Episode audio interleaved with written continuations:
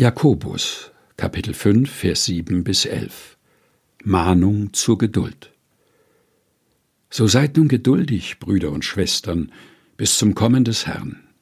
Siehe, der Bauer wartet auf die kostbare Frucht der Erde und ist dabei geduldig, bis sie empfange den Frühregen und Spätregen.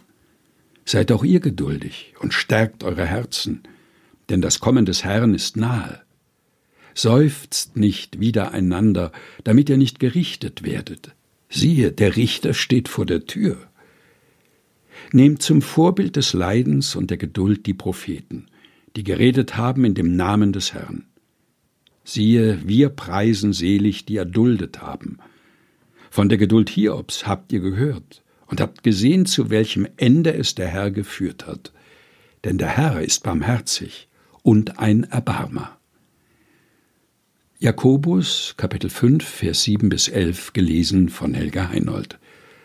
Aus der Lutherbibel 2017 der Deutschen Bibelgesellschaft.